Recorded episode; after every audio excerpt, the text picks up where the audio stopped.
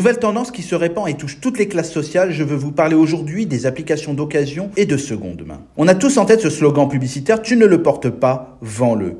Nous connaissons Vinted ou Vestiaire Collectif qui propose des articles de mode, on a Upside, Back Market ou Fnac Seconde Vie pour les produits high-tech, ou encore Vélo.com pour les vélos, les plateformes de seconde main bouleversent notre façon de consommer au point même de banaliser les soldes qu'on attendait souvent impatiemment. Si on ajoute à cette liste des plateformes que l'on connaît bien comme Le Bon Coin, eBay, Rakuten ou Cdiscount, nous disposons d'outils formidables pour consommer autrement. Un objet ou un vêtement d'occasion est un produit qui a déjà été utilisé par un premier propriétaire et que celui-ci décide de revendre parce qu'il ne s'en sert plus ou parce qu'il a tout simplement besoin d'argent. Nous sommes de plus en plus attirés par l'achat et la vente de produits d'occasion. Et là, je dis bravo. Bravo tant du côté des vendeurs que du côté des acheteurs. Trier ses placards, se séparer des vêtements ou d'objets dont on n'a plus que faire, et cerise sur le gâteau, gagner de l'argent n'est pas une mince affaire. Faire des économies en dépensant moins pour acheter ce qu'il me faut sans me déplacer, pouvoir m'offrir un article de seconde main, certes, mais de qualité supérieure ou de marque que je n'aurais pu envisager en est une autre. Nous pouvons aussi trouver et acheter un objet et des vêtements qui ne sont plus actuellement disponibles en boutique. D'un point de vue environnemental également, je dis bravo.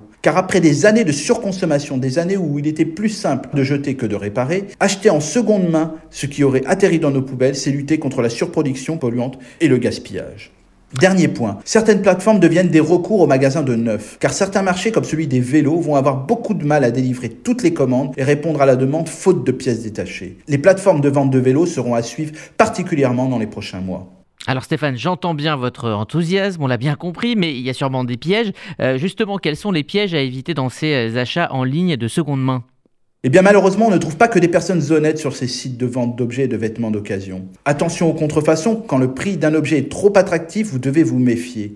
Attention aussi aux faux acheteurs qui utilisent des moyens de paiement comme PayPal et qui récupèrent l'objet et bloquent le virement pendant que celui-ci est en route. Alors assurez-vous que les paiements soient sécurisés pour faire facilement valoir vos droits en cas de problème.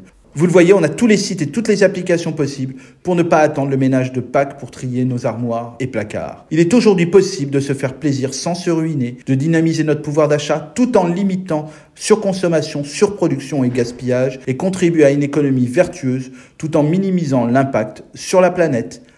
À la semaine prochaine.